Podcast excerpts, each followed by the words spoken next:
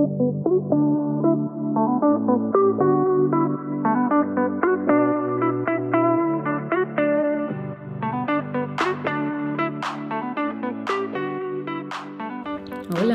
bienvenidas y bienvenidos a un nuevo día del mini training de 5 días para gestionar la culpa.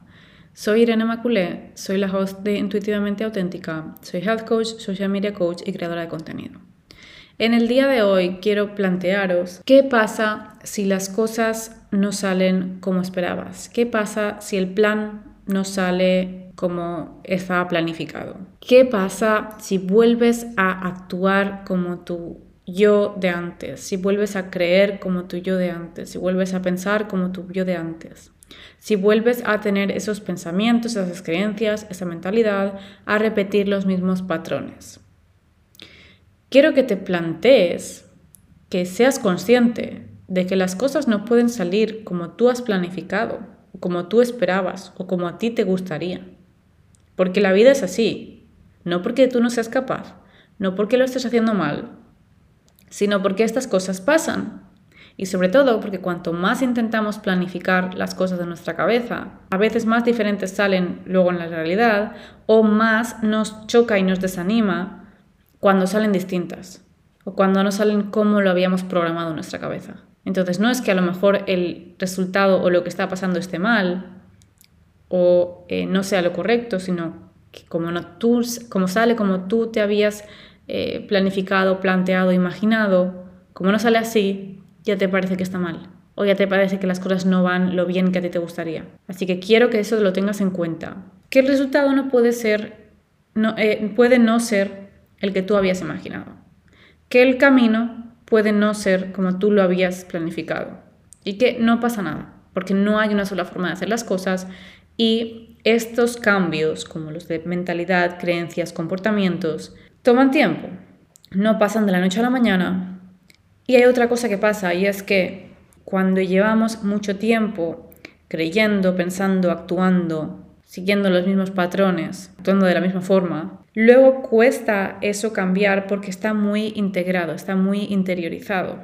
¿Y qué pasa? Que cuando implementamos cambios, lo más seguro, lo más probable es que en algún momento dado, por el motivo que sea, eh, de, tu cuerpo, ya sea tu, tu cabeza, tu cerebro, o tu cuerpo vuelvan a lo que estaban acostumbrados, a eso que conocen como lo seguro o lo que ya reconocen como, em, bueno, lo tienen ahí como más fácil, es una respuesta más fácil, ya sea de creencia, de mentalidad, de, de un patrón a seguir, de cómo me relaciono con la comida.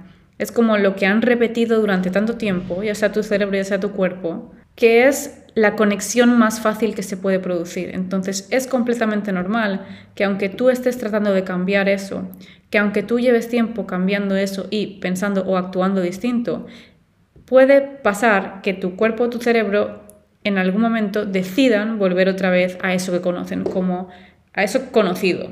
Entonces, que quiero que si esto ocurre, seas completamente consciente de que es normal y que tengas una conversación contigo misma que tengas una conversación contigo compasiva y que tengas una conversación contigo orgullosa de ti por la decisión que has tomado de estar dando estos pasos, de estar haciendo estos cambios, de estar implementándolo día tras día tras día y que no pasa nada si un día no pasa como tú esperabas, si algo no pasa como tú esperabas, si algo no sale como tú imaginabas.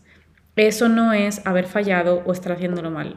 Eso es progreso, porque el progreso no es lineal y esto ya lo sabemos todos. Y hay altibajos y a veces vas un poco más para adelante, a veces vuelves un poco más para atrás, pero el progreso no es lineal.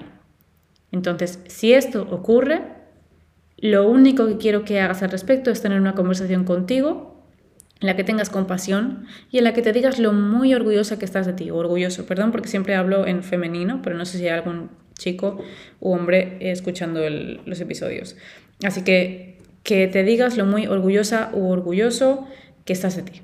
Quiero que analices, que seas capaz de identificar la conversación que tienes contigo en la que te estás haciendo creer X cosa, ya sea volviendo a hacerte creer algo sobre la culpa o volviendo a hacer, o haciéndote creer que no lo estás haciendo bien o que te has equivocado, lo que sea, lo que sea negativo y tóxico que te estás haciendo creer que lo frenes, que lo pares, que pares ese pensamiento y esa creencia en seco. Igual que si fuese una conversación con otra persona. Porque estoy segura de que al igual que tú no le dirías a alguien que quieres mucho, qué malo estás haciendo, ya te has equivocado, eh, por qué estás haciendo así, o sea, no la machacarías de esta forma. Tampoco te gustaría, o creo yo, o espero, no creo que permitieses eso, que otra persona te lo haga a ti y te machaque de esa forma. Seguramente le dirías, oye, vale, vale, ya, no te pases, o no me merezco este tipo de trato, o este tipo de diálogo. Entonces no te lo permitas tú en tu cabeza, tú en tu interior. Frena en seco esos pensamientos, esas creencias. Quiero que hagas como este gesto como de, de poner la mano y decir, no, yo no permito esto. Si no lo permites de nadie más, menos te lo permites de ti. Tú eres la primera que te habla con respeto, con compasión y con orgullo lo estás haciendo bien, estás haciendo mucho, estás haciendo todo lo que puedes, no te mereces ese tipo de diálogo interno. Y que esta, em, que esta conversación que tienes contigo eh, la hagas desde el perdón, la hagas desde la aceptación y la hagas desde el respeto. Porque ese es el único diálogo que tendría que estar ocurriendo en tu interior. Y así también no, es, no aprendes a tener un mejor diálogo interno contigo, sino como tú pones esos límites en esa forma de hablarte.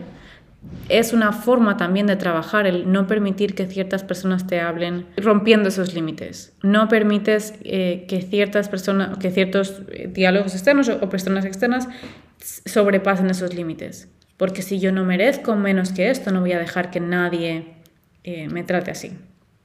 Así que aprendes también cómo poner esos límites externos.